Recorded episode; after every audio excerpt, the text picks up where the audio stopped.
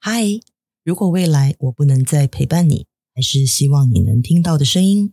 从不同的世代观点，走过生命的一百种课题，一个真心跟你说话的频道。大家好，我是菲比。嗨，我是小慧。我们是两只老虎姑婆。最近很，我跟你讲，我个朋友的恋爱，其实让我想到，我对小孩好像也是这样。就是你在做个案里面有没有有关于爱呀、啊？被问最多的话题是什么？关于爱啊，其实我跟你说哈，我应该这样讲。我们先如果从题目的分类来看啊，嗯、我觉得每个人在最茫然的部分，其实都是所谓的关系。嗯嗯，在在所有的关系当中，嗯、人最容易产生问题。第二个才是关于个人的探索、追寻。嗯，对对，然后才会是后面的，比如说这个财富。嗯，然后你知道吗？甚至健康还排名在财富的后面。嗯、哦，听懂。反正就是说，如果我没有考虑到跟他的爱的话，我就不会想到我们俩关系之间有什么问题。Kind of 是这个意思。嗯嗯嗯、所以，其实爱绝对是在被询问的问题当中种类最多的一个。那关于爱的问题里面啊，我觉得我最常看到的卡点吧，我们就讲说，就是个案里面常常听到的卡点，其实就是那种为什么。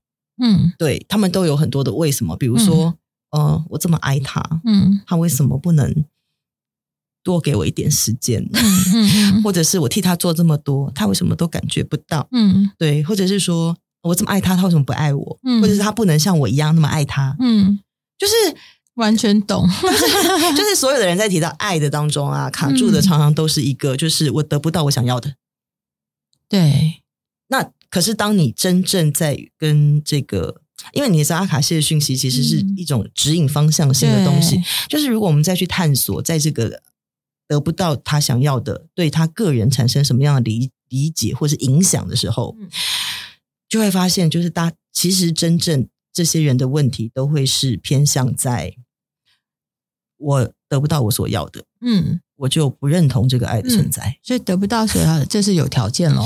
当然，当然，所以常常都会讲说哦，无条件的爱，无条件的爱。然后很多人就会问到说，这无条件爱它真实可能存在吗？嗯，真的有可能有那种所谓无条件的爱吗？就像我们以前小时候觉得说，爸爸妈妈对小孩其实是无条件的爱哈。然后我最近发现一件事，例如说，我常常会跟我女儿说。哎，我跟你讲哈，你如果什么东西你考一百分的话，妈妈就带你去买什么。然后呢，或者是你做到什么东西，然后妈妈就怎么样。后来我发现，我一直在跟小孩谈条件。对啊，比如说现在还还现在也是啊。你看你会不会去跟不自主的跟小孩讲说，你乖，你不要吵，嗯，你把饭吃完，你可以看 iPad。嗯，有没有？就是超级出超容易出现的场景，或者是说你把作业写完，你就可以玩三十分钟电动这种，或者说你考第一名，我们去买什么礼物，或者说小孩跟你说妈妈，我可以有这个吗？你就会说、嗯、好啊，但你要怎样怎样怎样，嗯、就是好像大家已经很习惯，就是在有条件的前提底下去付出我们的一个爱的行动。哎，没错，而且我告诉你一件事，我为了我就是说怎么样引导我女儿，对不对？我问了好多朋友。然后很多人都很睿智的教我一些方法，例如说，你可以在冰箱或他的书桌前贴一张表格，他有做到就打勾。然后你一个礼拜五天，你有做到哪些事情，对不对？你到这个周末就会得到什么？我心里想说，这个当然看起来似乎很容易，可是我女儿会每天跟我讨价还价，说：“妈妈，那我这个算做完了吗？我可以打勾吗？我可以怎样吗？”那我想说。那不全都条件吗？其实，其实应该要这样讲，就是我觉得，呃，在小孩比较懵懂的阶段啊，嗯、有各种的那种呃教育方式啊，嗯、其实让他们去主动学习，或者主动有意愿去完成一些什么样的习惯，嗯、那他它是一种方式，嗯，但是啊，不能把这个方式啊，在他所有的成长阶段当中直接延伸运用，因为他已经有逻辑跟思考能力的时候，你不能让他认为爱是可以就是。等价交换的这种感觉，嗯、你知道吗？因为比如说，你你你，像我们刚刚说的那些，比如哦，嗯，就是你你去写作业，不是一个学生的本分吗？嗯，那你写完作业，不是你自己应该要做到的事吗？对，那这个跟玩电动有什么关系？对，就是不要把这个吸引力哦转移到是为了要玩电动，嗯、所以才要去写作业。对，然后再来，你身为家庭的一份子，任何人身为一个家庭的一份子。当然不是本来就应该分担家务吗？对，没错。为什么要变成是可以玩 iPad 的条件？嗯，对吧？那你小孩想，小孩愿意考第一名，小孩小孩想要在这个成绩上取得进步啊，这不是你作为一个呃自我追求的一种想法吗？对对，那我可以给你奖鼓励，那么鼓励跟奖励其实是、嗯、其实是不一样的，就是。嗯就是妈妈，你要这样想哦。就是你考第一名，爸爸会加薪吗？不会啊。还是妈妈会升官吗？嗯、也不会啊、嗯嗯。就是我们都在为我们各自的努力做付出跟贡献。你也是啊。对，那个东西不是为我做的哦，是为你自己做的。对对，所以就是这种行为啊，不要是出自别人对你的期望。嗯，你懂吗？就是应该是出出自自己对自己的期望。嗯，那个那个爱的行为才是一种比较正确的模式。哦、它不是出自有条件的，所以应该是先。比方说，我举例啦，我在这个地方，呃，有几个部分是会跟他谈条件，但有一些部分是我发现不谈条件答案更好。例如说，学校可能有规定他有读一些线上的英文书，嗯，可是我常常在周末的时候会花一两个小时，是跟他一起读完那本书，玩游戏就猜拳，谁赢了谁就念一句，输的就就就就就不能念，然后他就很想赢。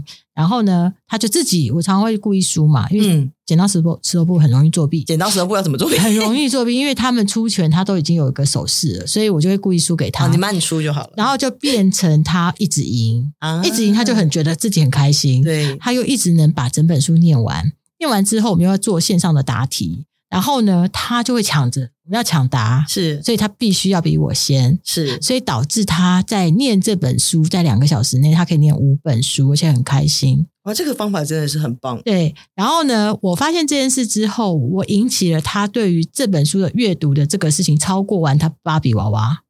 嗯，但是呢，在其他的事上，例如说我规定你一天要喝两壶水，嗯，你要一个小时内吃完你的晚餐。你要什么？哎，规定好多。对，我规定很多东西，他都做不到。OK，因为不是用游戏的方式。嗯、然后，所以我觉得用条件来换东西，对我的孩子来说不是那么好用，反而是用游戏让他自己喜欢这个事情，变成每一周我们一起娱乐的事。其实没说错，就是在爱这件事上，差不多也就是这个意思。就是说，有条件的付出跟。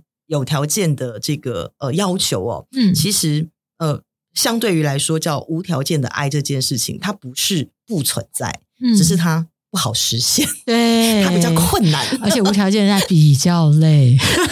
哎，其实 其实真正理解什么叫无条件的爱之后，你会发现啊，天哪，这一点都不累的，真的是无条件的爱。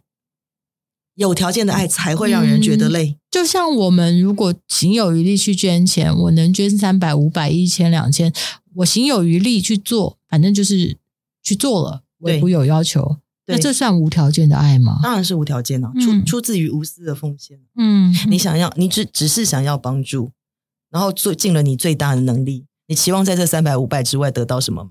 没有。你期望得到什么？一张？奖状吗？哦，没有，还是得到别人的掌声？啊、哦，没有，还是、嗯、那你在这三百五百之之之的做这个事情的背后，你无外乎是希望可以让对方接收到一些，接受到一些什么？爱，对，或者是比如说可以有一餐饭，嗯、可以有一本书，嗯，对吧？嗯，这是这你没有条件啊，嗯，他自然就是无条件的爱啊，嗯，他怎么会累？嗯。哎，那很奇妙哎，为什么对陌生人很容易这样，对最亲近的人比较难，都会有条件？其实，其实，在爱这件事上啊，还是要回头来看自己，因为有条件的爱哦，通常我们会夹带了一些恐惧、悲伤、批判或者是捆绑性的要求。嗯，所以一定要就是在我们谈爱这件事上啊，一定要先去理解，就是我们通常对爱这件事，嗯，我们给爱或者是我们要爱的时候，你是真正基于爱。还是基于想要某种满足某种控制，或者是这个呃呃欲望，所以你才给这个爱。比如说啊，我做饭给你吃，但你不说好吃，我就不高兴。嗯，对。或者是说，你可以去想想，比如说哦。我我我我我我我我在办公室里面做了这么多这个呃美化环境的事情，嗯，但是我同事好像都没有特别感谢我，嗯嗯嗯，对，其实那个东西到底是，其实你美化这个环境的背后，本来只是基于哦，我觉得这样大家上班会更愉快，对，那你只要去感受有没有愉快就好了嘛，嗯，为什么要别人来给你掌声呢？嗯，对，就像嗯，零极限的书你也看过对吧？嗯，他不是讲到吗？对不起，请原谅，谢谢你，我爱你。当然，现在还有流行第五句，我们先不说。为什么把我爱你放在最后？其实就是啊，他有先后顺序哦。啊，有的有的，我不知道哎，我一直以为他随便颠倒也可以。呃，应该是说，其实零极限啊这个概念，无外乎就是透过潜意识释放呃负面的信念。然后让我们重新归零之后，去拿回就是所谓爱的力量。嗯、所以有些事情可能不复杂，你只要运用其中的一句话，你就可以解决，嗯、去释放这个所谓的负面能量、嗯、或者负面的信念。嗯、但有些时候这个问题比较复杂，或是比较漫漫长，那可能就是要有一个顺序的去理解它。哦，你懂吗？如果没有先接受，你就很难原谅。你就接受，你都不知道接受什么，你要原谅什么？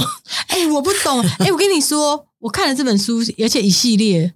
然后常常也有一个我喜欢的大姐，她也常常会给我这个讯息。嗯，我一直以为这四句话是可以颠来倒去的，也可以颠来倒去。嗯、但是我就刚说，因为每一个问题的状态它其实是不同的。嗯，对。但是我觉得其实就是呃，请原谅，谢谢你，我爱你。这这个这对不起，请原谅，谢谢你，我爱你。这个这句话的顺序其实就是所谓的接纳。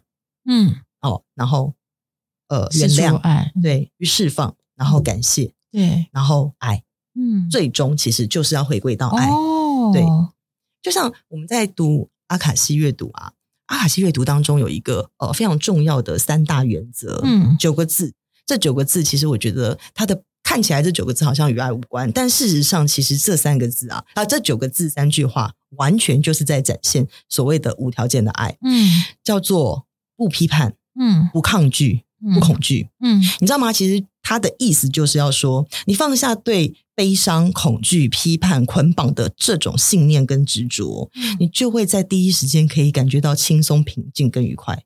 任何事情，你只要一旦不去批判，也不去抗拒，也不去恐惧，你自然就会充满力量，你信不信？嗯，我跟你说，你知道吗？因为我妈妈以前是一个非常非常夸张的。表演性人格，嗯，然后我弟弟跟我其实就是一直在他的这个恐惧之下在生存。然后我弟呢，就是常常之前我会跟他说：“你先不要怕，你先不要怕。”我就是跟他说：“你不要怕，你不要怕。嗯”我只是一直告诉他：“你不要怕。”这样，可是其实我并没有告诉他说不抗拒。嗯，我觉得不批判、不恐惧。他因为我们都不敢乱讲嘛，所以就是不会去批判我妈。我们两个关起门来可能会批判一直讲，可是我们对外是完全不敢讲的。然后呢，我也一直在彼此提醒我们不要害怕，我们不要害怕。可是我们两个很害怕。然后呢，其实我觉得不抗拒这件事很难，就是。我现在看到这三句话，我我自己觉得不抗拒我做不到，我们内心都在抗拒他，所以才一直批判他，是的，是是是是，没错没错没错，就是他有时候不是三件事情同时存在，但任何一个情绪的开始，嗯、就是你知道吗？当你存在在纯然的爱的当中的时候，嗯、其实你的情绪是非常的愉悦、平静、快乐的，嗯，你不会有波动，你可以感觉到那种源源不断的爱在围绕在你的身边，你会觉得自己是有力量的。你会觉得自己是是散发着那种光，懂是对，是有是有能量的。我跟你讲，这样讲，我非常非常后悔，我以前没有学会这件事。你知道为什么吗？因为我们就是因为恐惧，导致我们内心会批判，然后抗拒。我跟我弟花了非常非常多年的时间，最终一直到我妈过世之前，嗯，我觉得我们在面对她的状况，嗯，到后来其实是没有没有给她有爱的感觉。其实确实会耶，你知道吗？批判跟恐惧还有抗拒啊，其实就是最容易引起我们情绪的三大、三大、三大原因。嗯嗯、那任何的一个情绪出来的时候，你你其实都可以第一时间去想，我现在在批判什么？嗯，我在恐惧什么？嗯，因为我不愿意接受我在抗拒什么？嗯，那它其实是不是就很像是回到我为中心？嗯，去往内去看。嗯，你现在到底？对这件事情的本质，嗯，嗯，你自己的需要是什么？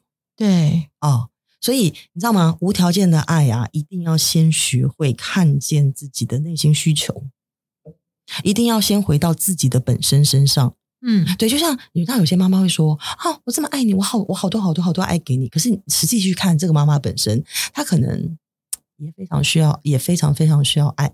嗯，因为只有一个源源不绝拥有某种能力的人，他可以持续不断的给，你知道吗？就是富翁让他捐钱，他可以一直捐，一直捐，It's OK，因为钱对他来说、嗯、太多了，不重要。他可以有源源不断的能力，所以要成为一个呃无条件的爱的妈妈，或者说你想要做一个有有有能力做无条件的爱的人。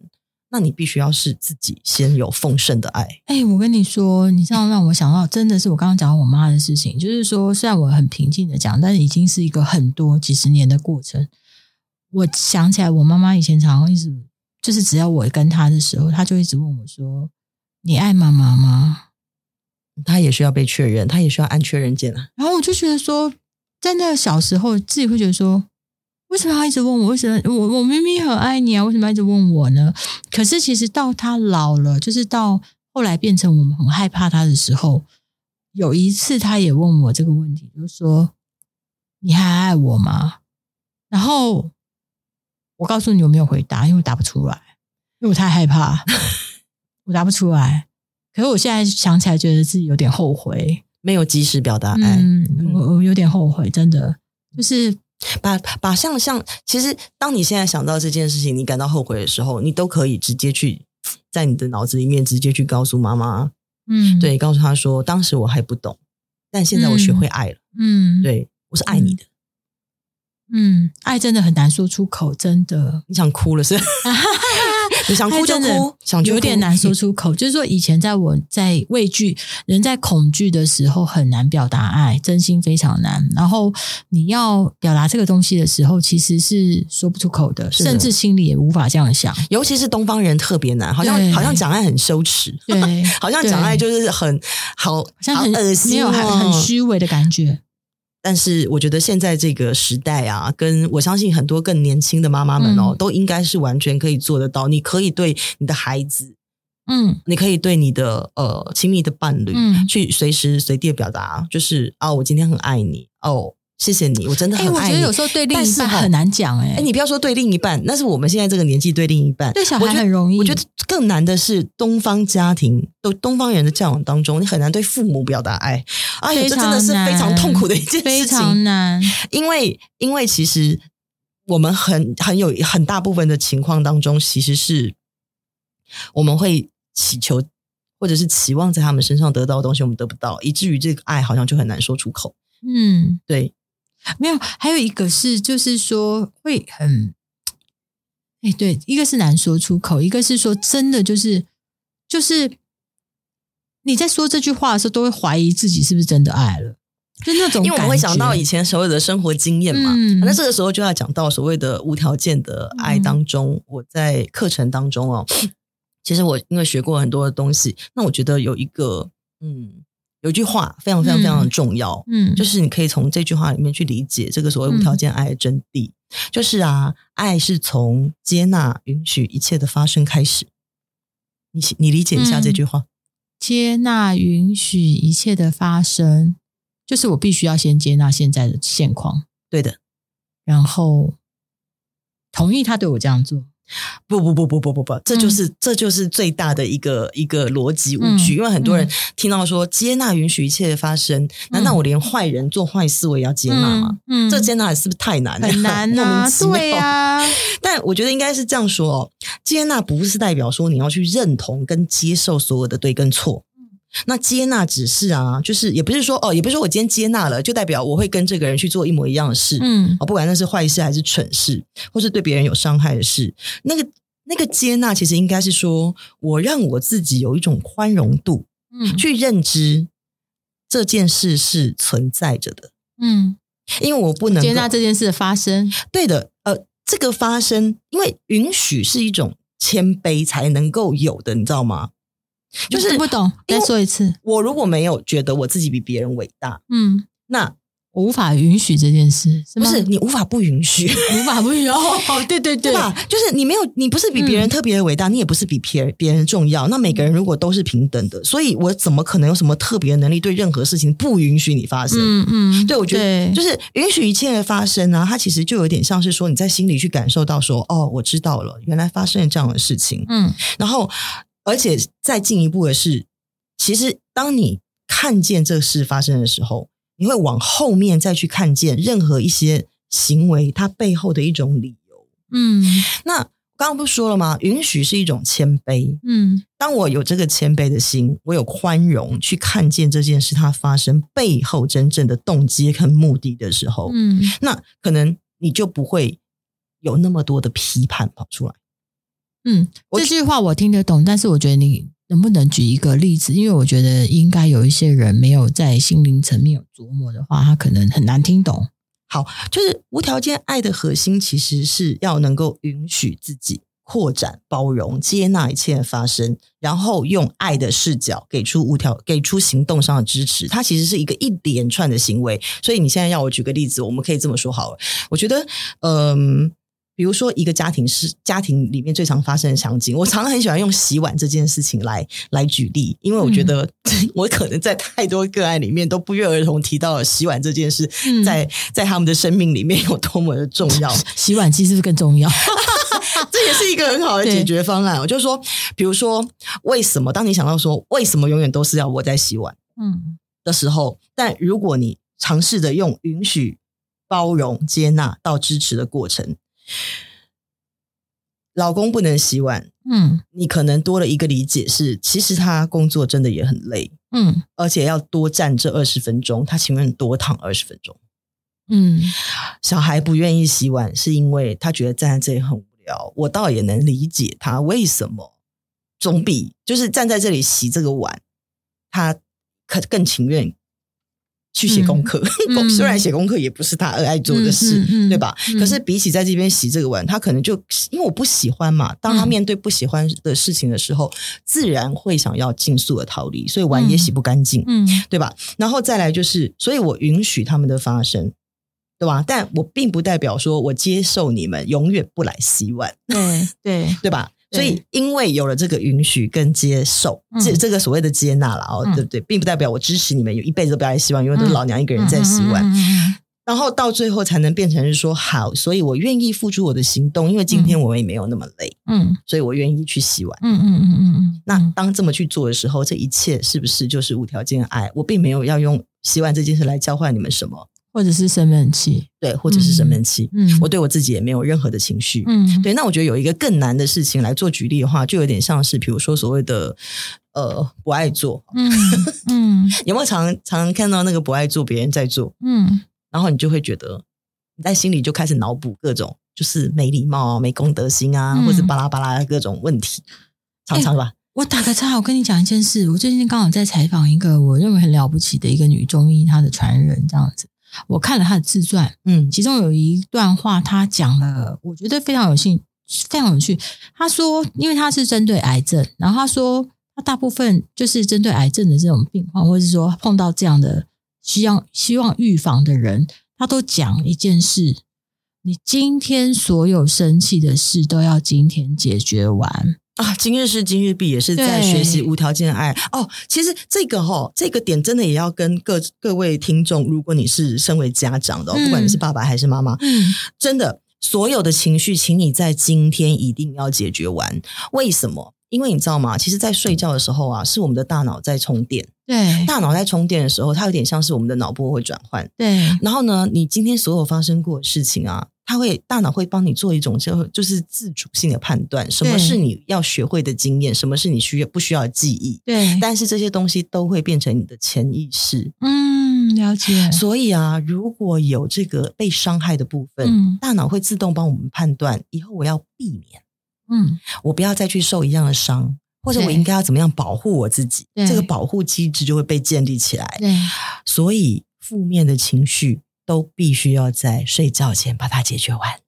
嗯，所有的情绪，请你们一定要在睡觉前把它解决好。嗯，我觉得，我觉得我那天听到这句话，我觉得很震撼呢，因为，因为我，我，我觉得正常人做不到。可是事实上，就是说，我们常常会带着隔夜气、隔夜仇，或各种甚，或甚至有一些事情，你生气无法解决，你会拖到好几个月以上，甚至几天、几十天。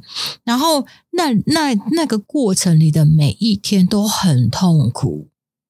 我我跟你讲一个很有趣的事情哦，嗯、你知道，就是我家有猫嘛，嗯，你知道我曾经在我同学家也遇到一只猫，它真的太好笑了。你知道猫也会记仇，动物都会吧？你知道我我有一次在，因为它。我的那个时候，在他的那个他的那个床是底下是空的那种，嗯嗯、因为猫都可以在底下跑来跑去嘛，就是他就觉得把家里弄得更更适合给猫玩，嗯、就是那样就是在那边皮卡铺的一种环境。那这只猫平常本来就是比较不亲近人的，嗯，那有一天我去他们家的时候啊，就是我穿的拖鞋，嗯，然后呢就走到他的床上。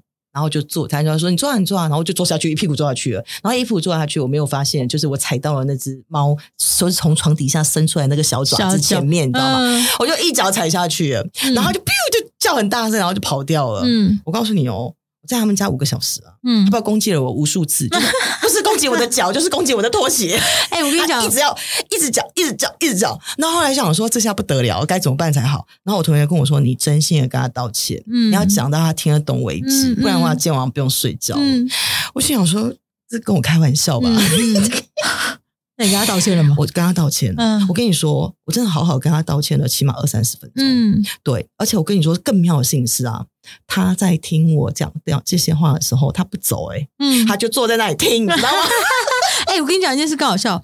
我们家以前养过一只狗，养了十七年，我跟他非常好，一起吃，一起睡哦，好到就我们俩是常一起吃一个冰淇淋什么的。然后呢？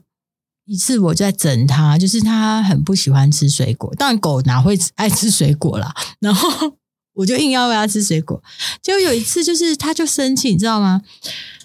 我喂他硬把芭乐塞到他的嘴巴里，然后他居然走到转角啊，就很生气，像吐槟榔汁这样，呸都被我看到，你知道吗？自此之后啊，我只要吃水果，他马上掉头就走。我知道很爱我，你懂吗？那狗，可是问题是。完全就是就是，你可以感受到，就刚刚讲的，就是完全就是他感受不到我的爱了，所以 有条件。是的，我我跟你说，还有一个例子是自己发生在我身上。就我记得我刚进美妆品牌的时候啊，就有一次接到，那当年就二二二十多年，不想说实际的数字，就很久很久以前，嗯。嗯那个时候还有所谓的顾客服务电话，就是零八零零的电话，是常常常常会接到客诉的。然后呢，我还记得那是某一次的周年庆之前，然后我就接到一通电话，然后呢，我们客服的人员啊，就直接跟我说：“哦，菲比，我真的讲不下去了，拜托你来接这通电话。嗯”我说：“怎么了？”他就说：“麻烦你等一下回电话给他，因为他真的问太多问题，好烦哦。”嗯，然后我就说：“是问了什么？”他就大概跟我形容一下。那我觉得他问的问题非常非常的细，嗯，就是。包括他的从从产品的问题，一直问到这个售后的问题，嗯、然后一直问到这个使用方式的问题。嗯、那因为当时我在那个牌子，它的产品你知道那个渗透乳的使用方式是比较特别的，然后又是那么早以前的事情，大家对这件事情是更没有认知嘛。所以我说好，大概我知道了。然后后来呢，呃，我就打了电话回去给这位顾客。然后我打电话过去回去的顾客的时候，这个顾客讲话的声音其实也很冷淡。嗯，那我就开始就是跟他行，就是告诉他说，就是他问的这个问题，我就一直不断的解答，然后。讲啊讲啊讲，讲到后面，我觉得他就好像比较放下一点心防了。然后呢，他就说：“哦，小姐是这样子，其实我还有很多其他的问题，我可以继续问你吗？我觉得你好像讲的我比较听得懂。那我就说：哦，好啊，没有问题啊。然后我就继续继续把这个话讲完的。其实讲到后面，你知道，我记得这通电话讲了超过一个多小时以上，我真的讲的都累了，你知道吗？嗯对。然后，但是因为这是顾客，所以我觉得我还比较有耐心的去把这些问题全部回答完。然后把电话挂掉以后，我就说：哦。”你们真的是很有耐心去回答这个问题耶！我真的也要发疯了，就跟我同事又啪啦啪啦又抱怨一堆。嗯、但是当时啊，电话挂掉之前，我跟这个顾客约好了，在那某一家店的周年庆的那一天，嗯、他就说他会到柜上来取件。我就说好，那我会。但是因为以前其实我们是不接受，就是没有付预定金的这个留货。嗯，对，我就跟他，他就说我有特殊的困难，我希望你帮我。嗯帮我，我就做这个。那因为金额也挺大的啦，嗯、所以我就就说好，没有问题，我就带小姐替她答应这个事情了。嗯嗯、然后因为又是公司的公关部嘛，那就是 B A，就是美容师这边当然就没有什么太多意见。但我跟你说，我当时啊就跟我同事抱怨了非常久，然后我们所有人都觉得这客人真的是超啰嗦，嗯，很难对付。直到周年庆的那一天，我在专柜上遇到他的时候，你知道，直到现在我讲到这件事情，我自己心里还是会很激动，嗯。那个客人是推轮椅来的哦，然后我就觉得我们怎么可以就是讲人家那么多坏话，你知道吗？知道，对，难怪他为什么要问那么多问题，是因为他觉得他的轮椅其实会，其实会在柜上给人家造成很多不方便。对，然后就你们不好做生意，嗯、然后就会留下非常多的时间。嗯、然后为什么？他说我从来没有跟人家哪一个百货专柜买过这么多钱的东西，是因为我觉得你们太有耐心了，答我的问题。哦天哪！哦哦哦！我跟你讲，这件事情真的是，我也想哭。嗯。真的，这件事情其实我觉得真的是在我的服务业人生当中啊，嗯、是一个非常震撼的震撼弹。嗯嗯、那我觉得只是想讲说，为什么作为一个说呃无条件爱的一个例子，嗯，嗯你想啊，当时如果我们能够有更多的允许跟包容，嗯、就是我可以允许顾客问那么多的东西，然后就是。他一定背后有他特殊的理由，只是我不知道，对哦，对吧？只是我不知道，对。那我我愿意用用用爱去支持回答这件事情，其实也是我的工作，对。那这一件事情是不是都一切都非常 make sense？对。然后最后还成交了一个大单，对。是不是其实无条件爱就可以产生很多的正向能量出来？嗯，这样这样这样明白了哈，这样大家能够理解吗？就是说很多事情其实是因为我们看不见别人。做这个行为背后的理由，嗯，就像对看不见，对，对，就像有人问我说：“难道杀人也是对的吗？”嗯，我们要允许杀人吗？嗯，我说我我们允许的是他已经杀了一个人的存在，但并不是允许杀人这件事是对并不是说接纳这件事情是对的，嗯、或是接纳一个错误的观念。嗯、社会还是有所谓的公益、道德跟价值观的。嗯，但是怎么去看待他杀人背后？其实有很多杀人犯，他背后也有他的行为动机。就像我们去看那个《我们与恶的距离》这部剧，嗯嗯嗯、他其实就是在讲这件事。嗯、每一个人做任何行动的背后，一定有他认为他对的合理目的。嗯，嗯但是那个合理目的的形成原因，就是一些非常复杂的过程。嗯，嗯所以不要对所有的事情一开始就充满了各种批判。嗯，然后就更不要说，就是现在有很多的网暴，其实那种批判是来自于毫无目的的一种咒骂。对，对，对，这种就是。不要带着批判性去看这件事情，带着更多的爱的角度。哎，你讲，我就我就完全对我，我超受不了，因为我因为做节目的关系，我必须要在网络上找很多议题。只要这个人讲他们家、她老公、她婆家、她怎样，下面所有的人都是劝离跟骂声不断。可是其实我觉得不是长这样，就是为什么大家没有爱的去回答别人东西？你有站在对方的立场吗？他之所以这么痛苦的来问这个问题，就是因为他不想离，他不想做这个事，他想要找支持。可是当他 po 完这个文章之后，他最终的答案得到的起码七十趴都是啊，算了，放弃吧。就是其实我不太欣赏，就是嗯，现在很多我们很习惯于去发发表一个言论说。你知道吗？就是站着说话不腰疼的言论。对啊，对，就是别人家死人了，不关你的事，这种感觉我非常受不了。对，没错。但是如果比如说我们去多想到，那你婆婆会做这些行为，有没有什么特殊的原因呢？比如说，婆婆是不是也是一个很受伤的人？其实婆婆婆婆其实是在讨爱，嗯、对对。那对，那你有没有能力去付出爱？然后再再、嗯、或者是说，就是有能够给到她一些什么样的支持呢？或许她其实，在当下只是需要大家给她一句话，跟她说。你真的做的很好，我知道你的付出。对的，就是我知道你很累，对，你一定很辛苦，加油。对，他其实可能就可能度过很多，你知道危机。真的。然后我觉得很多人更多是比较能表达的人，他比较会讨拍。更多人其实是闷在心里，他没办法讨得到这个拍。然后呢，又一面倒的舆论是偏向那个能讨拍的人。其实我觉得这件事情也是没有爱的，就是。不能看到背后的那些东西。如果是用爱的想法去看所有的人事物，我觉得答案会不一样。对的，所以才会说，就是不批判、不抗拒、不恐惧，嗯、从这种角度重新去理解每一件行为，嗯、或者是事件，或者是发生在我们当中的生命当中的一些、嗯、呃事情的情绪。嗯，你你可能就会比较容易看见，就是说，呃，当我不批判、不抗拒、不恐惧的时候，嗯、我就会知道。